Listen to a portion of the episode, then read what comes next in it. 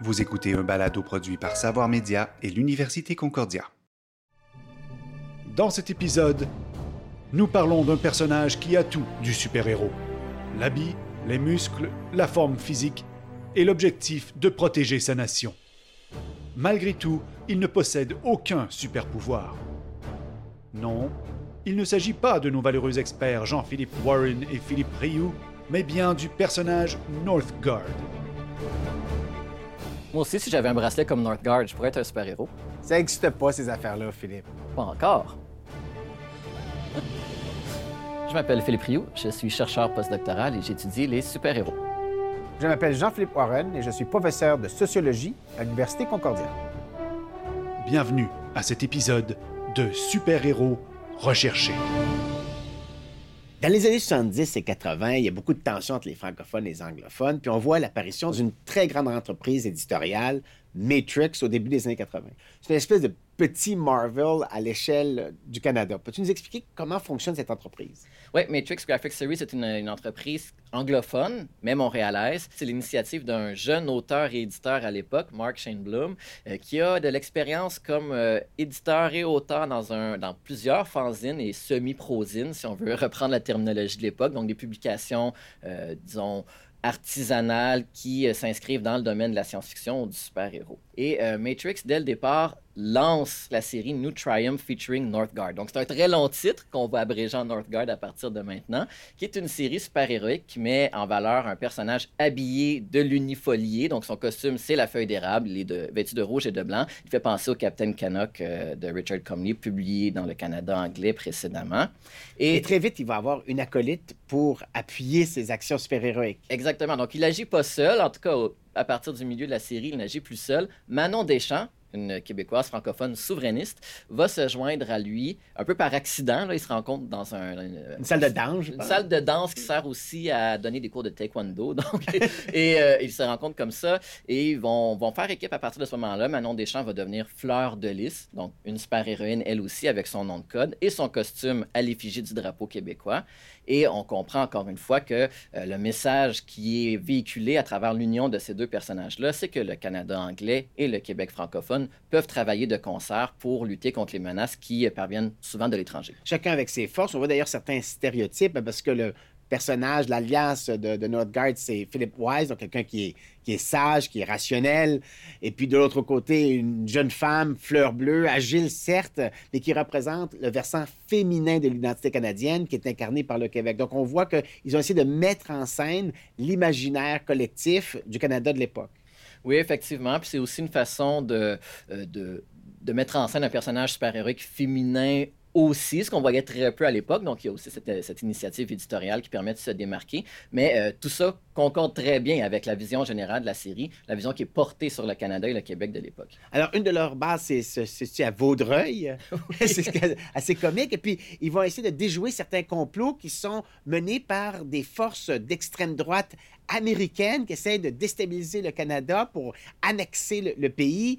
Peux-tu nous expliquer un peu là, quels sont les ressorts de cette histoire? Donc, on a une organisation terroriste américaine, Mandes pour Manifest Destiny, donc cette idée selon laquelle euh, les États-Unis pourraient conquérir le, continent américain, nord-américain en tout cas, parce que ça leur revient de droit par la volonté divine. Donc, on a des terroristes religieux finalement qui décide d'annexer, c'est ça, le Canada et le Québec par le fait même aux États-Unis. Et de perpétrer un attentat contre René Lévesque. Voilà, donc heureusement, dans le cadre de la série, l'attentat échoue grâce à l'intervention de Northgard.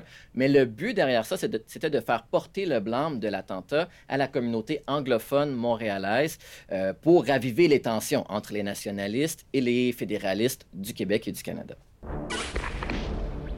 Northgard, une série d'ici.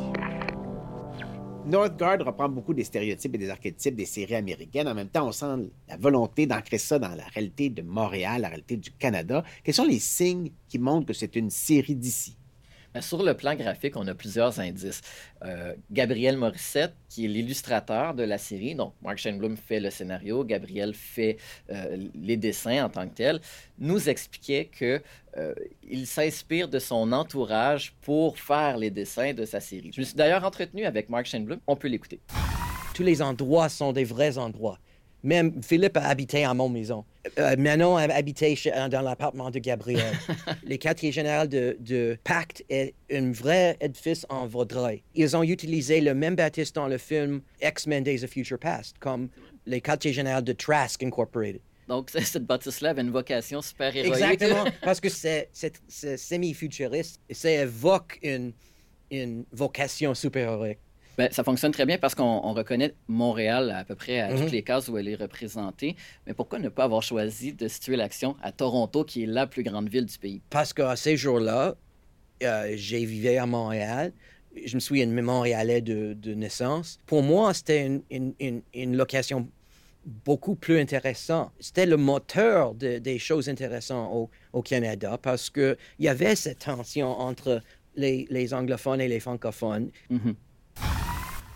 C'est une belle série, c'est une grande série. Elle a eu même un certain succès de vente. Pourtant, ça s'arrête euh, après très peu d'années. Oui, en fait, c'est un projet qui était très ambitieux parce que ça prend quand même du courage pour se lancer dans le marché de l'édition de super-héros à une époque où les éditeurs américains pullulent parce qu'on on profite de la vague des bandes dessinées publiées en noir et blanc qui a été euh, euh, amenée par la publication des Teenage Mutant Ninja Turtles. Donc, on veut reproduire ce, ce type de succès-là. Tous les éditeurs ont comme ambition de rivaliser ou en tout cas d'imiter ce genre de production. Et euh, Matrix fait un peu la même chose. Ça fonctionne bien dans leur cas. En tout cas, au tout début, ils connaissent des tirages intéressants. Euh, le, On parle de combien, par exemple? le premier numéro de Northgard est publié à... euh, en fait, il va être vendu à 11 000 exemplaires Ah, ce, qui est, ce qui est ce qui considérable. est considérable pour le marché visé. Euh, et ce qui est intéressant aussi, c'est que la publication circule dans l'Amérique du Nord anglophone, donc, Donc, on, on le vend à New York, par exemple? à New York, en Californie euh, et au Canada, bien entendu. Et donc, c'est un, c'est un objet qui est apprécié par le public d'ici, mais aussi du côté américain, parce que pour ces lecteurs-là, la publication euh, d'un super-héros canadien, foncièrement canadien ou foncièrement québécois dans le cas de Manon Deschamps, Avec des histoires qui se déroulent à Montréal. oui, donc dans un contexte complètement différent, ça a quelque chose d'exotique qui peut attirer un certain, un certain public. Et tout au long de la publication de la série, les tirages vont être euh, intéressants. On va vendre entre 7500 et 10 000 exemplaires par numéro. Sauf à la toute fin, euh, le dernier numéro publié par Matrix Graphic Series va se vendre à peu près à 2000 exemplaires, ce qui là annonce un peu le déclin de l'entreprise. Elle est victime, entre autres, de la crise que traversent les imprimeurs américains. Qu'est-ce qui s'est passé? Ben, en fait, le marché de l'édition dans l'ensemble va souffrir du fait que euh, le- la bulle spéculative qu'a entraîné les Teenage Mutant Ninja Turtles, donc l'émergence de plusieurs maisons d'édition, a fait en sorte qu'une offre très grande de comic book a été amenée sur le marché. Et Trop grande. Trop grande et n'a pas trouvé nécessairement preneur. Et donc, les distributeurs se sont retrouvés en très grande difficulté financière à partir des années 86-87. Ça va se poursuivre dans les années 90. Et malheureusement, pour les petits éditeurs canadiens, ces distributeurs en faillite ne donnaient pas toujours leur redevance due, euh, ce qui a fait en sorte que malgré des bons chiffres de vente, Matrix ne recevait pas les sommes qu'elle aurait dû avoir et donc la maison d'édition qui était petite, qui n'avait pas les reins solides euh, financièrement, n'a pas pu survivre à ce phénomène. Est-ce que vous diriez qu'il y avait un esprit collaboratif dans le milieu de la bande dessinée Total- canadienne? Pas juste canadien, juste dans les bandes dessinées indépendants, Mm. nord-américains et même britanniques et français. On était dans la même bataille, dans la même guerre contre euh, l'ignorance de la bande dessinée et le sens que la bande dessinée était tout juste le bang, pow, zap. C'était un moyen de, de penser très anglo-saxon. Les Français et les Belgiques et les Japonais et les Italiens n'étaient pas comme ça. Mais dans les, dans les pays anglophones, il y avait cette idée que les bandes dessinées sont c'est pas de vraie littérature, c'est pas une vraie forme d'art. et, euh, et ça, c'est la bataille qu'on a, on a travaillé ensemble. Récemment, Nordgard a connu une deuxième vie, les mêmes qui ont publié de nouveaux épisodes de Captain Canuck. On décide de faire revivre Nordgard. Ouais, donc c'est un éditeur ontarien qui a décidé de, de relancer ce personnage-là, en fait l'univers complet de ce personnage-là, mais en le réinventant dans le contexte actuel. Donc, les relations préétablies entre les personnages ne, ne- ne tiennent plus. Euh, L'histoire des origines de Northgard n'est pas la même dans ce, dans ce récit-là. Et on va même voir, par exemple, Fleur de Lys, qui est une femme d'âge mûr, qui est la supérieure de Northgard dans l'organisation pour laquelle il travaille. Donc, on, on conserve les personnages, on conserve certaines idées qui, qui étaient dans la série originale, mais on actualise tout ça pour un lectorat nord-américain plus étendu. The Jam. Une très grande série qui a été lancée par The Matrix, c'est The Jam. C'est un super-héros, mais à l'échelle humaine. Ouais, c'est un super-héros qui peut rappeler à certains égards le Capitaine Québec dans le sens où il va se trouver un costume euh, chez Sears, il va le bricoler pour qu'il ait l'air d'un costume super-héroïque. Pas de pouvoir extraordinaire. En fait, son plus grand pouvoir, c'est sa volonté de vouloir transformer le quartier dans lequel il vit, quartier montréalais, qui est représenté, encore une fois, euh, à travers des petits clins d'œil, par exemple à des stations de métro qu'on peut reconnaître, la station Vendôme, etc. Donc, on a un personnage qui nous ressemble, finalement, qui ressemble à la population qu'il veut protéger. Il devient héros malgré lui au moment où il veut sauver d'un cambriolage une vieille dame. Oui, il veut intervenir, mais finalement, il le fait pas parce qu'il a trop peur. C'est sa première sortie en tant que super-héros, donc il hésite. La vieille dame se défend toute seule, mais il s'avère que la vieille dame est à la tête d'une agence, on peut présumer super-héroïque ou une agence d'espionnage, et elle va le recruter. Euh, ce, héros. Donc, elle va l'appeler quand elle a des missions à lui confier euh, dans le quartier qu'il habite à Montréal. On est dans une époque où les jeunes urbains doivent apprendre à se défendre eux-mêmes et de plus en plus de criminalité dans les grandes villes nord-américaines. On peut penser que The Jam participe de ce mouvement-là. On dit, ben, on ne peut plus compter sur les super-héros pour venir intervenir dans la vie réelle. Vous avez besoin, vous, de devenir vous-même des super-héros. Évidemment, à la mesure de vos moyens. C'est effectivement un citoyen avant tout de Jam qui prend les moyens qu'il possède pour combattre le crime. Et les crimes qu'il va affronter sont des crimes qui sont plus réalistes peut-être que, par exemple, la conquête du monde. Euh, il va combattre la violence conjugale, euh, les cambriolages à main dans des dépanneurs. Donc, ce sont des crimes à petite échelle, mais qui touchent vraiment les gens de sa communauté. Le dessinateur derrière The Jam, c'est Bernie Miro. Peux-tu nous parler de ce dessinateur important?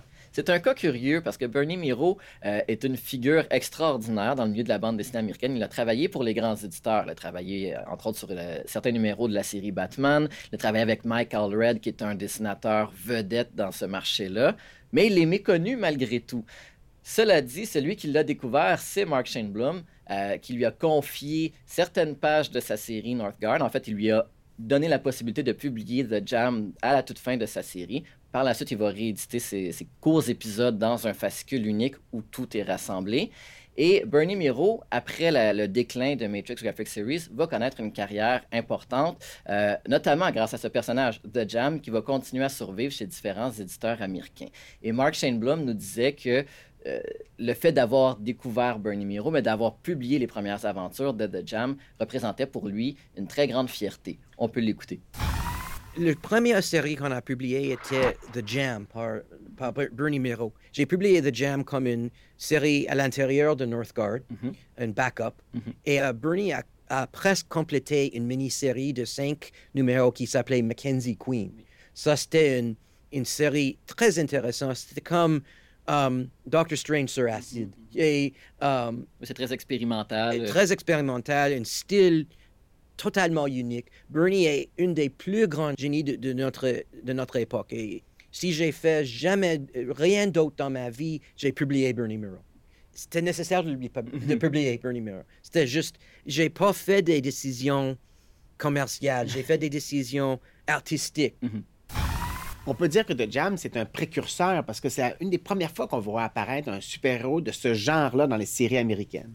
Oui, puis c'est étonnant parce que euh, assez récemment, on a eu Kekas, donc ce mm. super-héros américain qui reprend un costume pratiquement similaire, euh, qui a été perçu un peu comme le premier super-héros à appartenir à cette tendance-là. Pourtant, The Jam, déjà dans les années 80, avait adopté cette, euh, cette philosophie du super-héros à échelle humaine, du super-héros citoyen, engagé, au pouvoir modeste, aux ambitions modestes aussi. Et donc, on avait déjà ce, dans les années 80, dans The Jam, tous les ingrédients qui vont faire le succès de séries euh, américaines plus célèbres des années 2000. Angloman. Dans les années 90, on a l'apparition d'une série d'abord en volume, puis on se sent en comic strip, ce qui est quand même assez rare au Québec, de super-héros inspirés par la politique canadienne. Il s'agit d'Angloman, euh, série réalisée encore une fois par le duo formé de Mark Shinblum et Gabriel Morissette. Donc, ce sont les mêmes créateurs qui ont travaillé sur Northgard. Northgard, exactement. Et ils vont reprendre un peu les mêmes thèmes que ceux qui avaient exploité dans la série Northgard en les actualisant cette fois-ci sous le ton de l'humour, euh, même de la satire politique, pourrait-on dire. C'est très collé à l'actualité, notamment parce que lorsque c'est paru dans The Gazette, ben, il faut une production hebdomadaire. Oui, hebdomadaire. euh, et donc, ça suppose, comme tu dis, que c'est collé à l'actualité, que c'est collé à la réalité du lectorat aussi. Euh, Angloman, si on veut le situer un petit peu plus clairement, euh, c'est un personnage donc anglophone, Ethan McGill, mais qui vit à Montréal, euh, qui est aussi bilingue. Ethan M. McGill. Oui, Ethan M. McGill, oui, donc il, il y a effectivement cette lettre additionnelle euh, qui, euh, donc, qui opère au centre-ville. C'est un, un courtier d'assurance, en fait. Donc, il a un emploi tout à fait euh, bureaucratique, banal, voilà. Euh, mais le soir venu, ou quand le crime se présente, il porte son costume fièrement avec le A, euh, un très gros A posé sur sa poitrine. Il a un bouclier qui est en forme de panneau Arrest-Stop, donc qui, fait, qui est une référence à la culture euh, euh, québécoise. En fait. Et il est aidé d'une acolyte, Poutinette. Poutinette qui a un fusil qui lance de la sauce à Poutine, qui elle est francophone d'origine. Donc on retrouve un peu aussi ce duo qui était formé à la base de Northgard et Fleur de Lys, qui est réactualisé ici en euh, Angloman et Poutinette, euh, qui vont d'ailleurs entretenir une relation amoureuse à un certain moment de la série. Et ils sont entourés de toutes sortes de personnages politiques de l'époque. Euh, euh, Power Chin, qui est Brian Mulroney, connu pour son menton protubérant. Capitaine Euh, Souche, Capitaine Souche, donc Jacques Parizeau. Euh, euh, Blockman, Lucien Bouchard. Donc, c'est une, une série qui voulait mettre en scène un super-héros, mais dans la réalité politique du Canada de l'époque. La réalité politique et culturelle, je dirais, parce qu'il y a aussi Céline Dion, Jojo Savard qui vont être parodiés. Donc, c'est l'ensemble de, de- de- des personnages qui font partie du quotidien du peuple québécois qui sont caricaturés. Et ce qui fait que cette série-là a pu plaire à un vaste public, c'est le fait qu'elle s'attaque à toutes les figures. Donc, il n'y a, pas- a pas un parti pris politique très net dans cette série-là, mis à part en faveur d'une conciliation ou réconciliation entre les Canadiens anglais et les Canadiens français. D'ailleurs, je crois que pour Gabriel Morissette, c'est une de ses réalisations les plus réussies. Oui, tout à fait. Il m'en a parlé avec beaucoup de passion. On peut l'écouter à ce sujet-là. entre euh, faire euh, euh, ramener Angloman puis Nordgard, moi, pour moi, ça serait Angloman. Angloman, c'était l'idée de, principalement de Mark, avec le, bouclier marqué Arrest Stop, euh, le gros A. C'était un, retour au, classique du super-héros, avec le- la mâchoire carrée, puis les gros muscles. Pour moi, c'était parfait parce que c'était justement ça que je voulais faire et que jamais faire. On est retourné aux mêmes, euh, aux mêmes idées que, que Nordgard. On, on a besoin d'une femme qui est francophone. Ah, OK. Euh, Poutinette. on était tous les deux chez moi, puis on parlait de, de ça. Puis ah oui, ah oui, elle a un fusil qui tire la poutine. Ah oui, c'est une bonne idée, une bonne idée. J'ai toujours un, un- un sketchpad quand je, je parle d'idées comme ça. Puis, ah, OK, il va voir là de ça. Ah, OK, parfait. Euh, on voit de- au premier regard qu'Angloman, c'est donc une parodie de super-héros américains, mais c'est aussi une parodie de la vie politique canadienne. Il y a plusieurs figures historiques, politiques de l'époque qui apparaissent. Euh, comment vous, vous traitiez ces cas-là dans le cadre d'un univers super-héroïque? Angloman a commencé juste avant le deuxième référendum. En 95, 95. ouais.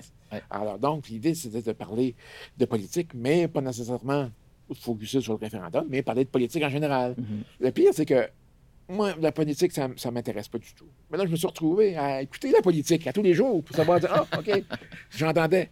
J'entendais que Jean Chrétien dire quelque chose, dire Ah, OK, on a, on a un gag. Le- la seule chose que je regrette de Angloman, c'est qu'on n'ait pas justement pris les, les- les strips puis qu'on en a fait une, une- une- une collection. Mhm. Mais le problème, c'est que comme les strips étaient liés à l'actualité, ça vieillit automatiquement. Pen- Pensez-vous que ce serait euh, reçu plus difficilement aujourd'hui, étant donné que les référents sont plus lointains? ou- Hmm. J'avais pensé si on faisait ça qu'avoir une page où on explique le, le- le contexte historique, puis l'autre, les, les strips. Mais là, je me dis non, c'est comme si t'expliques la, la, la blague, là, tu tues la blague alors. Quelles sont les principales caractéristiques d'Angloman? Malheureusement pour lui, Angloman, c'est un personnage un peu niais, disons. Euh, il est très valeureux. Ses intentions sont toujours bonnes, mais c'est pas le crayon le plus aiguisé de la boîte. C'est pour ça qu'il s'entoure de personnages qui peuvent l'aider à accomplir sa mission super-héroïque. Euh, Poutinette, son acolyte féminine, est plus intelligente que lui et donc elle va comprendre plus facilement les complots qui se trament contre la population québécoise. Est-ce qu'on peut dire qu'il y a une continuité entre Northgard puis Angloman? Oui, en fait, il y a plusieurs parallèles qui peuvent être dressés entre les personnages d'abord, mais entre les thèmes abordés par les séries aussi. Angloman visait un public plus large, plus général que la série Northgard. Euh, c'est pour ça que la parodie s'est imposée comme ton ou comme genre de prédilection. Mark me l'a expliqué en détail, on peut l'écouter. Angloman, j'ai créé ça juste avant le référendum en 95. Et ça, c'était pour un marché plus général. C'était pas pour les lecteurs, les amateurs de la bande dessinée. Et aussi, j'ai travaillé avec Jacques Urtubise et, et Pierre Fournier et Gabriel O chez Crow et, Titanic. J'ai écrit des, quelques histoires d'humour pour, pour Titanic. Il y avait un style d'humour québécois qui n'était pas utilisé beaucoup en anglais, certainement au Canada. Et j'ai décidé de, de essayer ce style d'humour politique en anglais pour voir si ça peut fonctionner. En ce cas-là, on a décidé de faire des, des super-héros beaucoup plus stéréotypiques, beaucoup moins subtils que, que Northgard, mais c'était incroyablement fun de le faire. C'était- chaque semaine, il y avait quelque chose. C'était pas tout sur le Québec. C'était, j'ai, fait des parodies de Clinton, de Monica Lewinsky, de tout ça. Céline Dion. Céline Dion, ça c'était Gabriel. Ah oui. Il avait une, une, une passion contre Céline que j'ai pas vraiment compris. Elle a subi ses foudres, en tout cas, Oui, dans, exactement, dans oui. la série. Mais je le manque maintenant. J'ai manqué Angloman pendant la présidence de, de Donald Trump. Ah oui. Parce que euh, ça, c'était une bande dessinée en vérité, vraiment. Le fait que la série Angloman collait de si près à la réalité québécoise, est-ce que ça l'a pas empêché de la rendre intelligible pour des publics plus éloignés du contexte québécois, justement? On peut penser que oui. euh, on sait que Northgard circulait du côté des États-Unis. Euh, c'est difficile de croire qu'Angloman aurait pu être apprécié par un lectorat américain tellement les références à la culture d'ici et à la politique ou à la classe politique du Québec et du Canada sont pointues. D'ailleurs, Mark m'expliquait que le lectorat de l'Ouest du Canada saisissait très mal les références à la culture québécoise, même à la culture canadienne de façon générale, qui était inscrite dans son œuvre. Le leg de Matrix. Les années d'existence de Matrix, c'est relativement court, 1984 à 1987 à peu près. Mais on peut dire que malgré ce laps de temps réduit, l'héritage de cette compagnie est très riche. On pourrait le décliner en trois points. D'abord, Matrix va avoir mis au monde des personnages emblématiques qui vont avoir perduré dans le temps. On a parlé des rééditions de Northgard, Le The Jam, de The Jam. Donc, on a ces personnages qui ont survécu à la maison d'édition. Ensuite, Matrix a aussi agi comme un, un tremplin pour des créateurs qui étaient très jeunes à l'époque et qui ont par la suite continué à travailler dans le milieu de la bande dessinée ou de l'illustration. Puis finalement, Matrix, à travers ses publications, faisait aussi la promotion d'autres entreprises éditoriales indépendantes, euh, de librairies spécialisées aussi. Donc, une espèce de- d'écosystème là, relié à la bande dessinée. Oui, voilà, un incubateur euh, relié à la bande dessinée euh, de super-héros ou au comic book, donc au fascicule de bande dessinée tel qu'on le connaît du côté du marché américain habituellement. La question du fan fini. Maintenant, je dois vous poser la question la plus importante. J'ai mes livres devant moi. Gabriel Morissette, accepteriez-vous de me dédicacer un angloman, votre personnage favori, parmi Ah. ceux que vous avez créés? C'est à ça qu'on reconnaît le vrai fanboy.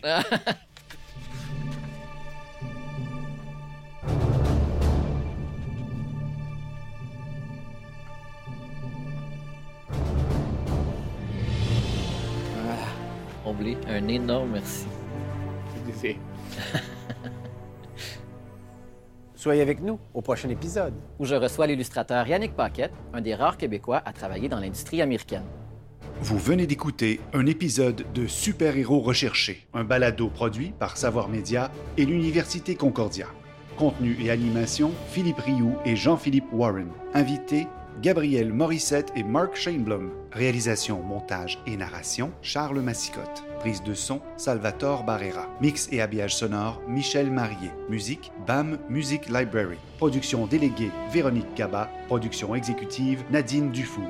Super Héros Recherché a été produit avec la participation financière du Service de la recherche de l'Université Concordia et du gouvernement du Québec.